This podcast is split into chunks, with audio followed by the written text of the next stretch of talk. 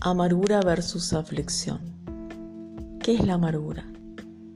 Según el diccionario de la Real Academia Española, la amargura es una desilusión, es un rencor, es una tristeza, es algo que nos lleva muchas veces a un resentimiento profundo. Pero aquí en el podcast vamos a decirte que la amargura es mucho más que eso.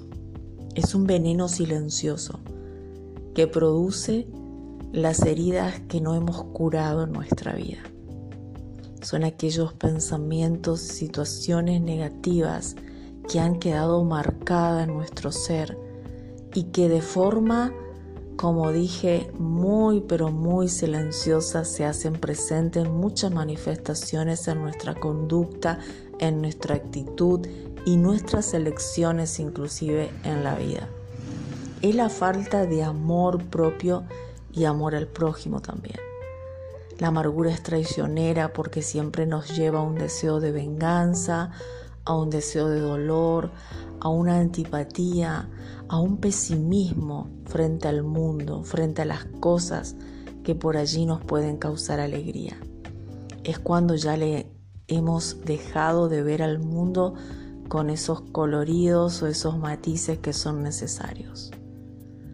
La amargura es la raíz de muchos males, así nos dice la palabra de Dios, y que el único antídoto contra ella es el perdón. Por eso cuando nosotros perdonamos a los demás no le estamos haciendo un favor a ellos, sino a nosotros mismos, porque estamos colocando un antídoto contra la amargura. El perdón nos lleva justamente a poder cortar esos lazos que nos une a una determinada persona o una situación que nos ha marcado. Es cuando nosotros podemos superar esa situación, cuando ya lo recordamos no para generar en nosotros una tristeza profunda, sino más bien un deseo de superación personal. El perdón nunca quiere decir que nosotros tenemos que ser amigos de aquellas personas que nos han hecho daño o que tenemos que dejar pasar por alto esa situación o que tenemos que tener una relación de amistad.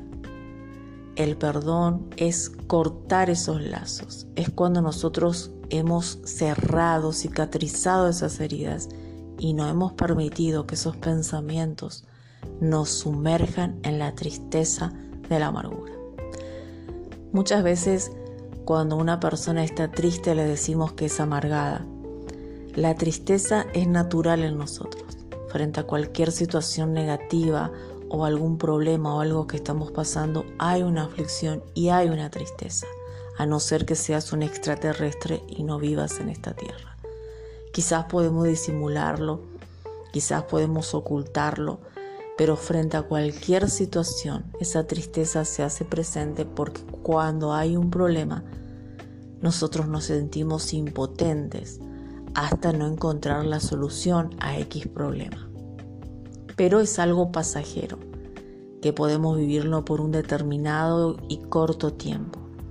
La amargura es diferente, permanece con el tiempo. La aflicción es algo que permanece en corto tiempo porque cuando nosotros superamos esa situación, eso sale de nuestra vida, no hay lazos, no nos quedamos con una herida sangrante. Por eso es que la amargura es la raíz de muchos males, porque alguien que no ha curado las heridas en cualquier situación similar de algún hecho, algo que le toca vivir en el futuro o en el presente, va a volver al punto donde ha comenzado esa amargura. La amargura permanece con el tiempo. Es algo que no hemos tratado, es algo que no hemos superado, son lazos que nosotros tenemos con ciertas cosas negativas en nuestra vida.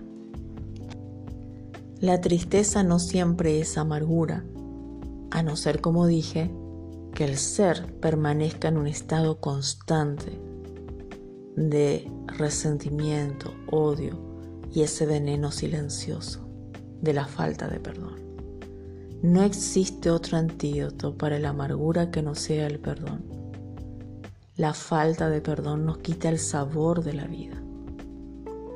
Cuando nosotros perdonamos, nosotros también aprendemos a enfrentar nuestros problemas desde una desde, un punto, perdón, mucho más amplio donde podemos encontrar soluciones. Pero si nosotros permanecemos en la amargura del alma frente a cualquier problema, por más mínimo que sea, en vez de encontrar solución, encontramos más problemas. Puedo darte muchos puntos más y una visión más amplia de este tema, pero lo vamos dejando por aquí. Recuerda, el estar afligido, el sentirte perseguido, preocupado, acongojado, hasta triste, no significa que estés en amargura, sino que estás sintiéndote quizás impotente frente a alguna situación conflictiva que estés pasando. Pero cuando eso se convierte en una desesperación, en un deseo mucho más profundo de odio, de resentimiento, de rencor, de venganza, entonces es muy probable que tu corazón esté en amargura. Porque cuando estamos en este estado, cualquier problema, por más mínimo que sea, nos es muy difícil de poder sobrellevarlo. Te dejo con ese mensaje y recuerda, en el mundo siempre tendremos problemas, siempre habrá situaciones conflictivas. Lo importante es evaluarnos, saber pensar en lo que pensamos, saber escuchar nuestro corazón y poder discernir qué es lo que estamos viviendo y pasando cada día en nuestra vida. Nos encontramos en el próximo mensaje.